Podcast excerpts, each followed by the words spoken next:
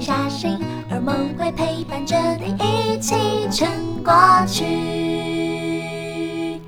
Hello，大家好，我是儿福联盟我好你好亲子共好服务的奶云，欢迎大家收听儿福联盟一起撑过去这个节目。那我们主要是希望在这个有一点紧张的社会氛围下，可以保有危机感的同时，一起用正面的态度，集思广益去解决疫情下的育儿新议题，好好照顾自己，也好好照顾好家人。就上一次的节目之后啊，其实有一些家长算是第一次知道我们儿福联盟其实有在做跟离婚家庭相关的服务，那也有来私讯问我们一些问题。加上后来我其实有在跟慧娟在聊天，也发现。在疫情之下，的确有一些平常没有的新的状况产生，所以今天就再度邀请了慧娟来跟大家聊聊我们同心协力合作家这个服务在做些什么，以及我们这个月下来有没有一些可能是现在是正在思考离婚的夫妻比较常碰到的问题，然后我们可以怎么解决？那我们就先欢迎慧娟。Hello，大家好，南云好，嗨。就怕上次有一些朋友没有听到，就也再请慧娟重新再跟大家小小自我介绍一下，好。好哦，大家。好，我是儿福联盟的慧娟。那我其实，在儿盟这十几年来的工作，大概都是跟离婚的家长或离婚的孩子。那呃，尤其是今年我们儿盟成立了一个同心协力合作家，其实这样一个呃服务的中心，也是专门希望能够把我们所有跟离婚家庭有关的服务，就是我们所谓的亲子维系的服务，全部都能够统整起来。而且我们会在同心协力合作家里里头提供一些跨专业的一个协。助就是希望能够帮助啊面临啊离婚或者是正在思考离婚或者已经离了婚的这些啊爸妈还有孩子们，能够希望啊就是陪伴他们一起走过这样的一个经验。嗯，那一天在跟慧娟聊，其实，在疫情之下，我们也应应了不同的阶段，我就也整理了五个比较大的疫情的新议题，这样子。所以今天就要来一一来跟慧娟做请教。嗯，首先是啊，就是。蛮多家长可能会因为疫情的冲突增加，去思考就是婚姻是否要继续下去。就像上一集我们有聊到的一些，就是在这样子比较高密度的相处之下，可能会有更多的对于这个婚姻有更多的困惑，然后想说，哎，我真的要跟他继续下去吗？是，或者是比如说遇到更多的争执，以及本来可能累积的问题，就更难以解决。没错。确实有一些啊民众他就会打来问，是说其实最近遇到了这样的一个状况，好像更加让他呃得要去正视，是说他们的关系、他们的婚姻是不是真的走不下去了？嗯，好，那我觉得当民众打来做这样一个询问的时候，我们其实都会陪民众哈一个部分先去呃帮民众意识到是说，其实现阶段就像南云刚刚提到的，现阶段这个疫情的阶段，它其实是一个非常态。嗯。好，所以如果说在呃现有的一些压力之下，好，我们本来就是处于一个比较紧绷、比较焦虑。然后也容易因为生活就是只能关在家，容易显得烦闷。嗯，这些因素都会影响我们在看待对方，好看待很多事情的观点。嗯，好，所以也会先让民众有一个这样的一个认知。嗯，那另外一个部分，我们也会陪民众去聊聊，就是说他过往自己开始觉得跟对方的关系出现一些问题，那在这个过程当中啊，他觉得他遇到的问题是什么？嗯，好，或者是大家有试过用什么方式来解决吗？嗯，好，其实很多时候夫妻一定会遇到一些状况，遇到一些难题。嗯，好，那只是说遇到问题，假如有些时候我们可以啊找到一个解决之道，跨过去。嗯，那里头一定有一些成功的一个因素。嗯，所以我们也会就是陪家长去想想，那当时为什么可以解决那样的困难？好，那那为什么现在遇到这个问题会感觉解决不了？是之前的方法没有用吗？好，还是说也有一些呃因素也改变了，有一些条件也改变了？嗯，好，那我们可以一起再来想想，有没有其他一个方法？嗯，所以慧娟的这段提醒主要是在讨论说，我们可以从过往沟通成功的经验里面去想。当初可以好好讨论有没有什么好的方法，或者是成功的方程式，是，然后再来看看说这些方法是否这一次也可以适用。不行的话，我们也可以思考两次到底有什么不一样，让上次可以成功，但这次不行。是，从这个点出发的话，呃，我们就比较容易去理清说，哎，是哪里出了问题，也是一个可以试试看的面向。没错。那另外一个部分就是说，我觉得离婚这件事情，当然对很多来说。呃，很多人会觉得我我就是因为现在真的是跟对方在一起太痛苦了，嗯，好，所以我我想到的就是那赶快离婚吧。好，那但是真的也要提醒大家，就是离婚可以解决你眼前的问题，但是离婚也会带出新的问题。嗯，好，所以当你考虑离婚这件事情的时候，你绝对不能一心想着，当我离了婚就海阔天空，我就会幸福快乐。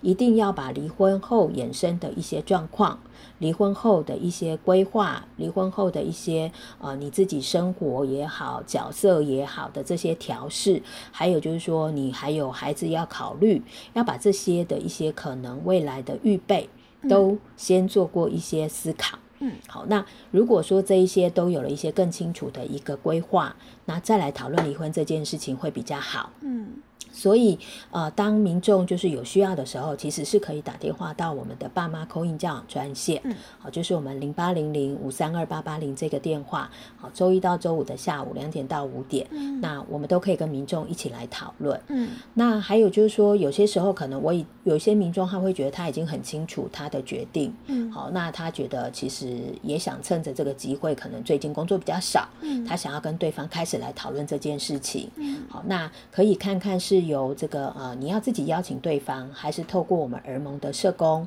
来帮忙邀请对方，这都没有问题。所以疫情之下，我们这些商谈服务都还有继续吗？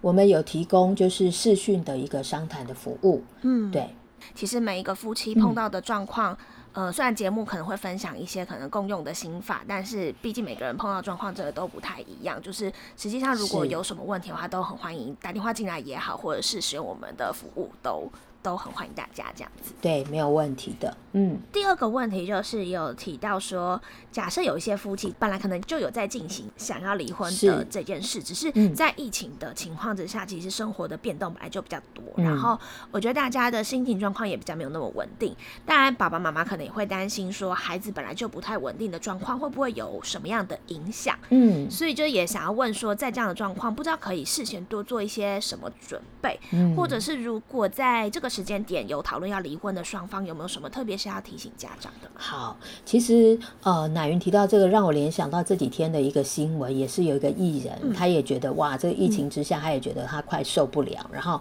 他甚至就还跟孩子都说我要离婚这样子。那可是孩子问了他一个问题，是说，那你离婚的话，我怎么办？然后这个这个呃艺人他就醒了，所以我我觉得这当然它是一个比较冲动下的一个状况，而且到底会不会真的走上这一步，我们不知道。可是我觉得这也是很多父母其实在现阶段其实有可能的一些想法或者是状况，因为有些人他们可能在疫情前其实就已经开始在规划、讨论、思考离婚这件事情。好，那其实不管是不是在疫情的状况下啦，好，我觉得父母最最在意的就是，那到底离婚这件事，我会不会因为我想离婚伤害了孩子？好，离婚到底对孩子好不好？哦，我觉得这是不管任何时间，其实所有的父母只要一思考到离婚，就会冒出这样的一个问题。因为我们都好爱孩子，我们也都好希望孩子可以过得幸福快乐，所以其实有这样的一个担心也都很正常。嗯，我觉得尤其是比较长一辈的人啦，是好像会有一些想法，是觉得说怕离婚会带给孩子不好的影响啊，嗯，或者是会觉得说，呃，为了孩子要委曲求全，或者是可能大家或多或少都有朋友会问说，那大家到底要不要离婚？尤其是如果有孩子的情况，应该大家都会觉得蛮难回答的，好像劝和也不太对啊，劝离也不太好，是家长也会很担心说，会不会因为这样子造成孩子不可磨灭的伤痛？那其实呃，我先跟大家分享，台北大学有一位陈婉琪教授，他曾经有在那个网络上发表了一篇文章，是关于这个研究，因为他研究的对象是青少年，发现说，哎，他们在呃国中的阶段，就是有一些情绪困扰，嗯，好，譬如说可能有的人是忧郁，有的人是焦虑，对，好，那有的人可能还有一些拒学啊、恐慌啊这一类的一个状况，那。他依着这一些孩子的一些个人的一些基本资料，还有就是家里家长的状况、父母的婚姻、父母的感情，嗯，然后呢，同样的这一批孩子，他再去看他们三年后的一个状况，同时呢，他就做出了一个分析，他发现说，经过了三年，假设呢，这些孩子里头，如果他的爸妈本来感情就不好，在这三年当中，他的爸妈离婚了。这些孩子的呃这些情绪困扰的问题反而减少了，很特别。那第二个部分的发现是，如果这些孩子本来就有情绪困扰，而这三年他的爸妈没有离婚哦，继续一起生活，其实这些孩子的情绪困扰增加了。嗯，好，所以他其实在这个研究，他其实就点出了一个迷思，就是很多大人会为了孩子觉得不要离婚，想要给孩子一个完整的家。可是我觉得重点不是这个家里头有几个大人，重点是这个家庭里头给孩子的是安全感，还是给孩子的是很多这些大人争吵带来的紧张、焦虑，甚至是害怕。嗯，好，所以我觉得可能我们父母要去思考。呃，在离婚这件事情，其实呃，撇开你离婚不离婚这样子一个决定之外，其实重点是要让孩子知道父母之间关系其实是不是可以是一个比较平和的状态。因为这个研究同时他也看到的是，如果父母的感情本来还不错，即使这三年当中他们离婚了，其实孩子的情绪困扰。都没有变得太糟，嗯，好，所以我觉得这些我们很明确的可以看到，孩子们的一些情绪的状况会跟家庭的因素非常的相关，嗯，我常常会呃在服务个案的时候，我会提醒他们是说，我们没有所谓的劝和不劝离这样的一个。观念，嗯，好，但是我还是会请他们要去想想，离这个婚到底是必要的离婚，还是有可能他不见得是必要的，嗯，好，也就是说，那有没有去试过其他的方法？嗯，好，有没有两个人好好的沟通？好，有些人他可能会觉得其实是婆媳的压力，婆媳相处的压力。好，有些可能真的就是一些生活价值观，有些可能因为是外遇。嗯，但是老实说，外遇我常常会觉得它是两个人感情不好的结果。它不是一个感情不好的原因，好，所以不管是婆媳两个人的相处，其实这很多都会牵涉到啊夫妻两个人啊对于对方，还有对于两个人的关系的维系上，有没有一些共同的认知、共同的目标？嗯，好，那一般我们可能很难。去跟对方啊这么直接来谈这些，或者是我们会以为对方就是知道，对方就会明白。但是老实说，很多的想法、很多的感受没有讲出来的状况下，对方并不知道。嗯。慧娟其实在讨论的是说，和跟离这件事情没有一定哪一个是好或是不好，但不论你是未来想要继续这段关系，或者是结束这段关系，一个很重要的，或是对孩子而言很重要的事情，就是有没有在这一段关系之中好好把这些问题讨论清楚。嗯，所以如果说大家开始觉得啊，你的关系啊开始变得不如你的预期，或者你觉得你的婚姻的品质跟你期待的其实有很大的落差，有些时候可能可以先去试试看啊，婚姻咨商。嗯，好，那透过咨商，其实甚至也可能可以先从个人的咨商做起。嗯，好，譬如说我们也遇过有一个啊家长，他会认为说啊，其实做先生就应该要是那样，嗯，做太太就应该要那样。嗯，所以当他发现。他的先生没有办法满足他认为一个先生该有的样子，他就会觉得那他是不是选错人了？好，但是我们回过头跟他讨论是说，哎，那为什么你觉得男人就应该那样，先生就应该那样？嗯，好，这个他所谓的想当然尔的这些东西怎么来的？嗯，好，那有些时候这个人他自己想想，其实他就会发现说，哇，原来那是他带着他自己成长经验里头的一些期待。嗯，对。好，所以当他回头去想一想，其实后来他也可能就会发现说，其实先生可能不会成为他想要的那种先生。好，可是先生也有他另外一些其实值得欣赏的部分。嗯，那当这个太太她开始有看到先生这些值得欣赏的部分，那个离婚的念头其实也会开始松动。嗯，好，所以我还是会觉得是说，有些时候。想离婚，呃，并不是所谓的对错，而是真的要让自己找到一些方法去把它想清楚。嗯，那就是很多人碰到困难的时候，当然我们第一步可能会先跟身边的亲朋好友稍微聊聊嘛。嗯，如果在这样子的情况，慧娟有没有什么要给我们的小小提醒？是，有些时候我们会找。朋友聊，好，那我也提醒大家，如果你去找的朋友，不管是你的亲戚呀，你的朋友，如果你发现跟这个人聊完，反而让你心思纷乱，反或者是他甚至去做了一些事情，反而让你的状况更糟、更乱、更复杂，那可能这就不是一个合适的一个寻求协助的对象。嗯，对。好，所以这也是为什么我们儿盟会开始推啊家事商谈这样的一个服务，就是很多时候你找你的朋友，我找我的朋友，我一定会认为你的朋友帮你嘛，那你也会觉得我的朋友帮我。对，好，所以甚至有些亲友本来要来帮忙，弄到公亲变事主，他们也很冤。对，对，好，所以其实反而这个时候透过一些专业的人，然后用一有一个比较中立的一个立场来协助大家，其实。谈离婚这件事情，我觉得也透过专业，但是也不见得一定就要找律师啦，因为我觉得律师能够处理的是法律的问题。嗯。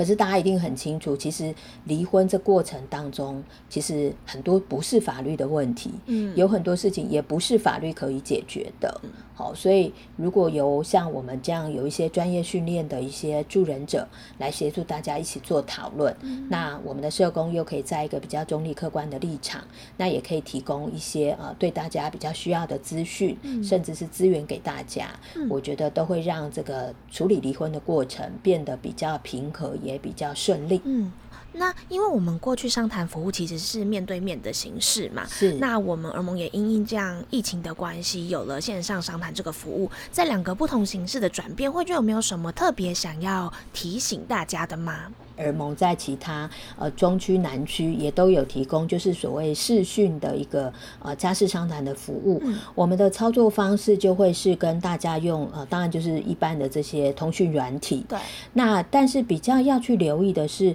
我们不希望在孩子面前谈这些事。嗯。好，所以。因为现在疫情的状况下，如果爸爸妈妈在家，孩子又在旁边，我们会跟爸爸妈妈讨论，譬如说哪些时间是孩子可能他在午睡。好，或者是我有听同事，他们是利用孩子早上还没有起床的时候，就跟爸爸妈妈约八点半到九点开始谈。好，就是我们希望谈这些事情。第一个就是不要在孩子面前。好，或者如果说你有家人是可以在这个过程中帮忙看顾孩子，然后你可以在一个独立的房间。我觉得这大概就是可以满足我们做视讯商谈的一些必要的一个呃条件了。对，那呃我们社工这边就会透过视讯的方式跟。家长们一起讨论，一般人可能比较不熟悉，所以可以请慧娟稍微跟大家解释一下家事商谈它是怎么进行的吗？前面一开始会先跟爸爸妈妈约个别，好，就是我们会先个别跟你们谈过，了解你们的想法，然后我们会在一起约呃三个人都可以的时间，嗯，对，大概会用这样的一个方式来进行。所以呃比较大要留意就是我刚刚说那个孩子的部分，嗯嗯，或者是个别的状况的话，我们也要找一个嗯。个别的。可能房间或者是空间或者是时间，让呃自己可以真的好好跟社工们聊出自己心里想的了。嗯，是是没错。嗯嗯，好哟。那今天的节目大致上就先暂时到这边，因为这次慧娟其实跟大家分享了非常非常多，所以我们会把节目拆成上下两集。这集先讨论了在这个疫情期间，可能有一些家长会开始思考，或者是面临关系上的考验。如果你是十八岁以下孩子的照顾者。